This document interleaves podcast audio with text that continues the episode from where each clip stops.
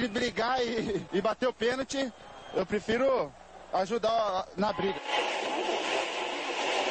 Mas a paixão da minha vida é jogar futebol no São Paulo. Eu só não falo palavrão porque eu sou um profeta, mas aqui é São Paulo. E começa agora mais um SPF Cast, o podcast da torcida tricolor.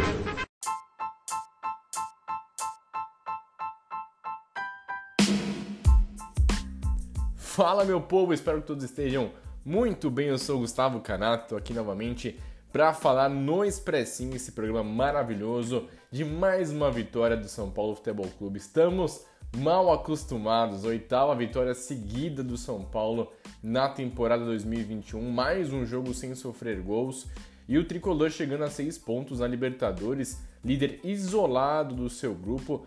Tamo tranquilo, tamo de boas. Mas talvez dessas últimas partidas, dessa sequência de oito jogos ganhando, talvez essa tenha sido a partida menos empolgante do tricolor.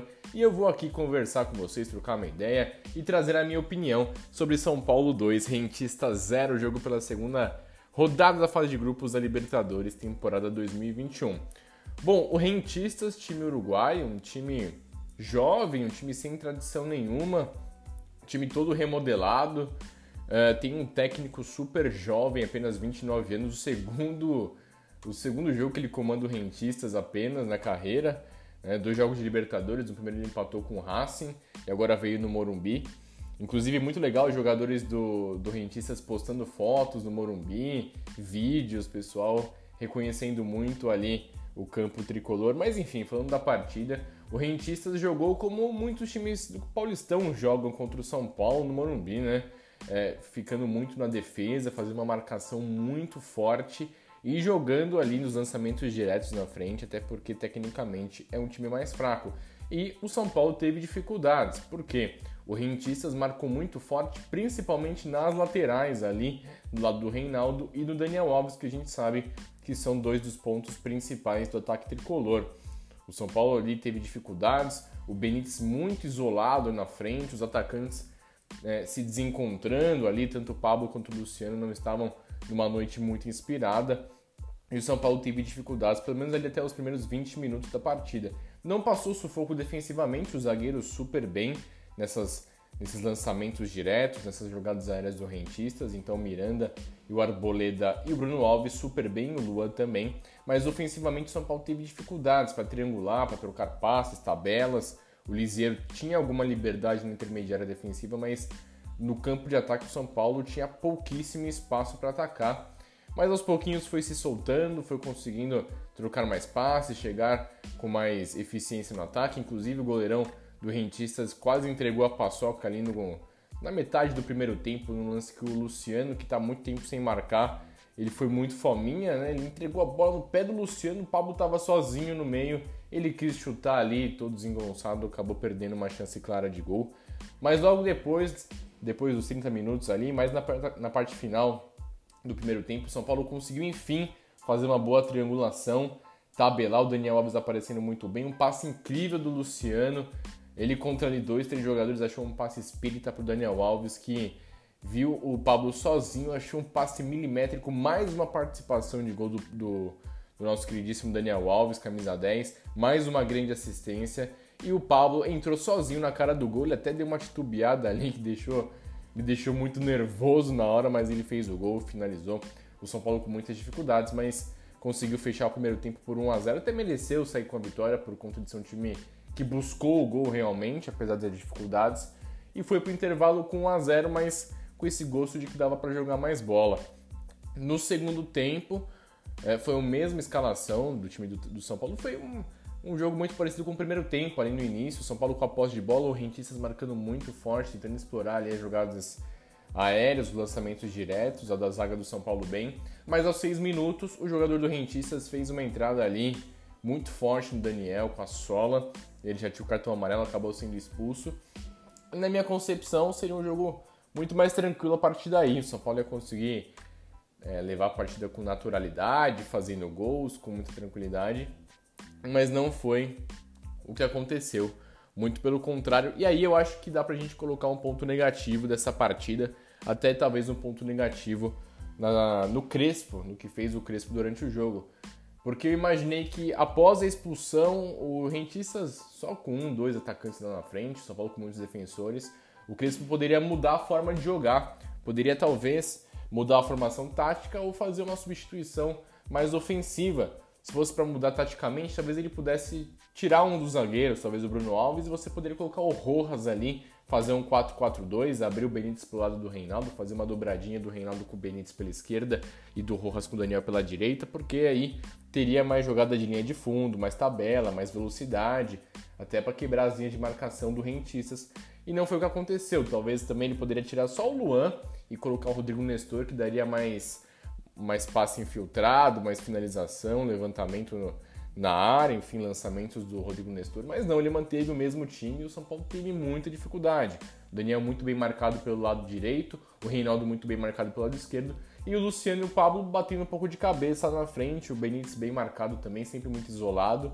Teve essa dificuldade, o São Paulo não conseguiu né, fazer o seu jogo fluir para fazer mais gols, até criou uma outra chance em bola, em bola parada, o Benítez finalizando e obrigando o goleiro adversário a fazer uma bela defesa mas muito mais no Bumba Meu Boi do que em jogadas muito bem trabalhadas. E aos pouquinhos o Rentistas foi entrando no jogo, mesmo com a menos, explorando contra-ataques, jogadas de bola parada, o jogo ficou muito perigoso. E aí o Crespo começou a mexer e aí eu acho que ele mexeu mal. Ele tira o Benítez, que era o cérebro do time, para colocar o Rojas, que a gente sabe que é um ponta direita, e ele entrou ali mais pelo lado direito, só que aí o time do São Paulo ficou sem um meio-campista cerebral. Ficou com um buraco no meio-campo e aí era sempre o Daniel Alves com o Luan, às vezes o Liseiro aparecia, mas um, o jogo ficou meio travado do São Paulo. Achei que ele, o Crespo mexeu mal. Depois ele tirou o Pablo, colocou o Vitor Bueno, que tem entrado bem, dado mobilidade. Inclusive, acho que pelas últimas partidas o Bueno poderia ter começado como titular hoje. É, o Bueno jogando bem quando tem entrado, tem feito gols e o Pablo estava voltando aí de uma lesãozinha, então achei que ele poderia começar como titular, mas enfim, entrou, deu mobilidade. Só que aí o Crespo acabou novamente mexendo de uma forma equivocada para mim. O jogo ficou tenso, o jogo ficou chato. Mas aí ele tira o Lisieiro, que não tem completado as partidas, por conta até de ter voltado de lesão. Aí ele vai e coloca o William, que também é um volante mais defensivo, e o São Paulo acabou ficando muito, muito defensivo, cara. Só depois dos 40 minutos ele coloca o Igor Gomes até para pôr um articulador, ele tira o Luciano que saiu cuspindo abelha africana, mais uma partida ruim do Luciano, apesar dele ter participado efetivamente do primeiro gol, dando um belo passe pro Daniel Alves. Ele tá, não tá bem tecnicamente, talvez mentalmente, errando muito, sabe? Sendo aquele cara chato que faz muito tempo que não faz gol, e todo lance ele quer chutar, quer fazer o gol, quer pedir bola para ele, então o Luciano não tá muito bem. O ataque do São Paulo para mim nessas últimas rodadas, tanto do Paulista quanto da Libertadores mesmo, poderia ter rendido melhor. Apesar, lógico, que nem eu, eu falei antes, o Pablo fez o gol, o Luciano deu assistência, mas eles participaram menos do que poderiam, na minha opinião. E o Rentistas teve bola parada, quase empatou o gol no bate-rebate dentro da grande área. O negócio ficou bem tenso no final do jogo, São Paulo vencendo por 1 a 0 e tomando um sufoquinho de um time fraco tecnicamente que, enfim, né, que tava com um jogador a menos. Mas o São Paulo nos contra-ataques, que não estava aproveitando, inclusive, sempre errando a última bola, seja com o Rojas, seja com o Vitor Bueno, seja com o Luciano. Conseguiu acertar um belo lance ali nos acréscimos e o Igor Gomes, no bate-rebate, ele deu um voleio. Talvez fosse, um, fosse no gol a bola, e se fosse ia ser um golaço.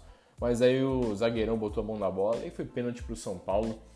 E aí o Reinaldo, nosso King Naldo, cobrança espetacular, meteu pro fundo do gol, no ângulo direito, sem chances pro goleirão. E o São Paulo aí então matou o jogo. Oitava vitória seguida por todas as competições, pelo Paulista e pela Libertadores. Se aproximando do recorde de 11 vitórias seguidas, é um recorde que foi alcançado por três vezes, é o recorde histórico do São Paulo, alcançando aí a liderança isolada do grupo. O Racing venceu o Sporting Cristal no outro jogo. Teve dificuldade, teve jogador expulso. O time do Racing não tá bem, mas conseguiu essa vitória. E o São Paulo segue nessa sequência bem confortável. E eu pergunto para vocês, queridos amigos, será que o São Paulo consegue bater esse recorde, essa marca dos 11 jogos? Será que consegue bater, igualar ou bater? Mas assim, se a gente for pegar a sequência de jogos do São Paulo, os próximos quatro jogos, são todos jogos fora de casa e jogos difíceis. O São Paulo enfrenta o Corinthians na Neoquímica Arena no domingo. Corinthians que tá mal demais das pernas, mas a gente sabe que lá o São Paulo costuma se complicar. Enfrenta o Racing fora de casa na quarta-feira que vem. Depois tem o Rentistas e depois tem o Mirassol. Então, assim, é, vai ser difícil, cara, o São Paulo bater essa marca. Eu, honestamente, acho que desse jogo o São Paulo deve pintar um empatezinho aqui, um empatezinho ali. Mas enfim, o time tá bem estruturado. Defensivamente, nota 10 o São Paulo. Nem lembro quando foi a última vez que o São Paulo tomou gol. Tá super bem, o Miranda entrou super bem na zaga. O Bruno Alves fez uma boa partida pelo lado esquerdo. E o São Paulo só precisa, na minha visão, na minha opinião, fazer alguns ajustes ofensivos. Acho que falta um pouco de mobilidade ali no, no campo ofensivo. Acho que o Vitor Bueno poderia até ser testado como titular. Talvez não nesse momento, até porque tem jogos difíceis. Mas eu tenho gostado do Vitor Bueno.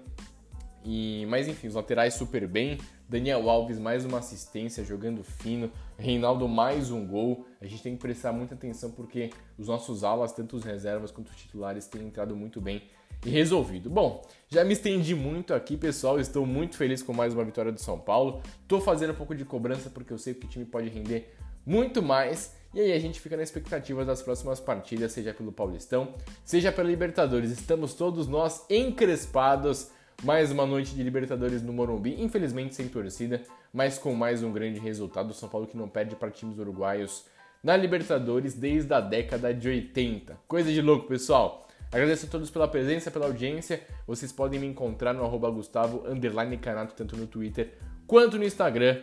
Tamo junto, pessoal. Valeu. Tchau, tchau.